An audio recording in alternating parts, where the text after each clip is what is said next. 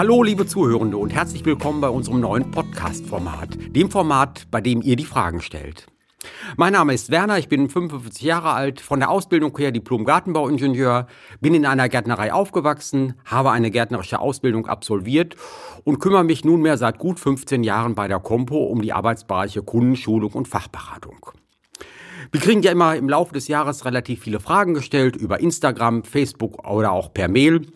Und einmal im Monat werde ich eine Frage, die oft gestellt wird, hier beantworten. Weil es ist einfach so, die Fragen, die sich so ergeben, die ergeben sich bei vielen. Von daher ist es sicherlich dann auch interessant, das dann mal so beantwortet zu wissen.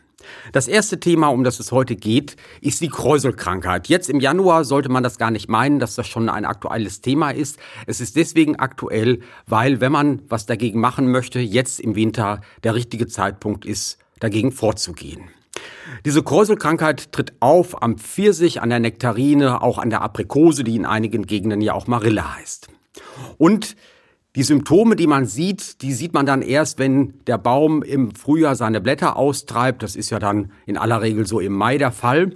Und dass dann eben so Kräuselungen an den Blättern ersichtlich werden. Manchmal bilden sich auch so rötliche Blasen. Und das, was man direkt prüfen sollte, ist, ob es sich möglicherweise um einen relativ harmlosen Befall mit Blattläusen handelt. Wenn das so der Fall wäre mit den Blattläusen, kann man überlegen, was zu tun ist. Man kann ein wenig abwarten, weil ganz oft ist es so eben im Frühjahr, dass sich sehr rasch Nützlinge einstellen und das Problem dann erledigen. Wenn man aktiv dagegen vorgehen möchte, kann man das natürlich auch mit einem Wasserstrahl tun oder mit einem geeigneten Pflanzenschutzmittel auf Rapsölbasis beispielsweise. Ganz oft ist es aber eben kein Befall mit Blattläusen, sondern eine Krankheit, die sogenannte Kräuselkrankheit mit lateinischem Namen Tafrina deformans. Und jetzt wieder zurück in den Januar, weil im Januar beziehungsweise so in den Wintermonaten, da ist der richtige Zeitpunkt, um etwas dagegen zu tun. Einerseits in der Form, dass das Gehölz geschnitten wird. Das sagt man so und das ist auch richtig, dass ein Gehölz möglichst luftig geschnitten werden sollte, damit Luft und Licht gut einfallen können, dass die Blätter und auch die Triebe möglichst rasch abtrocknen können. Und das Zweite, was auch wichtig ist im Winter, wenn man ganz aktiv dagegen vorgehen möchte, gelingt das mit dem Produkt Duaxo. Das ist ein Pflanzenschutzmittel und dann ist es einfach notwendig, im Winter während einer milden Witterungsphase, und das ist ja ganz oft im Dezember, Januar, Februar der Fall, dass man auch an einigen Tagen schon mal 10 Grad plus hat, dass dann gespritzt wird, um eben zum Zeitpunkt der Infektion ähm, den, der Pflanze einen Schutz zu gewähren. Das ist natürlich durchaus eine Herausforderung, weil die Pflanze hat eben in den Wintermonaten kein Laub und man muss dann eben dieses laublose Gehölz bespritzen, was eben nicht ganz so einfach ist. Aber ich denke, das kriegt ihr ganz gut hin und mit ein bisschen Übung und ein bisschen äh, Routine wird das dann auch funktionieren.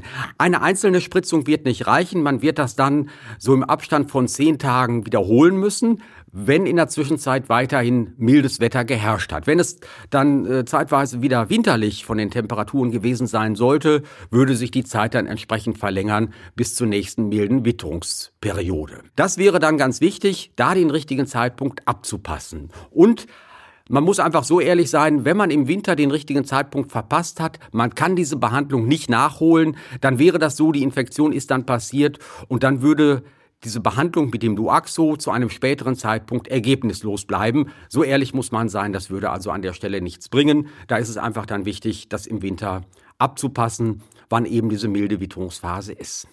Wenn die Symptome dann aufgetreten sein sollten, eben diese rot gefärbten Blätter mit dieser Blasenbildung, dann sollte man so vorgehen im Frühjahr, im Sommer, dass man die Blätter die so diese äh, Symptome zeigen, dass man die herauspflückt, gegebenenfalls herausschneidet und natürlich ganz stark darauf achtet, dass der Baum wenn er eben von dieser Krankheit befallen ist, gut mit Wasser und Nährstoffen versorgt wird, dass er eben dieses für ihn schlechte Jahr ganz gut überbrücken kann und überstehen kann. Vielleicht der kleine Trost am Rande, diese Krankheit befällt die Blätter, aber der Baum ist dann nicht innerlich krank.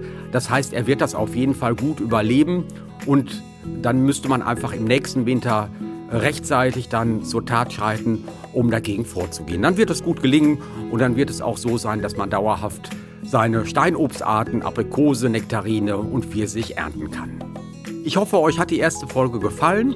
Nun wünsche ich euch noch ein bisschen Geduld. Wir sind ja noch mitten im Winter, dass bald dann die Sonne höher steht und das Gärtnern auch wieder starten kann.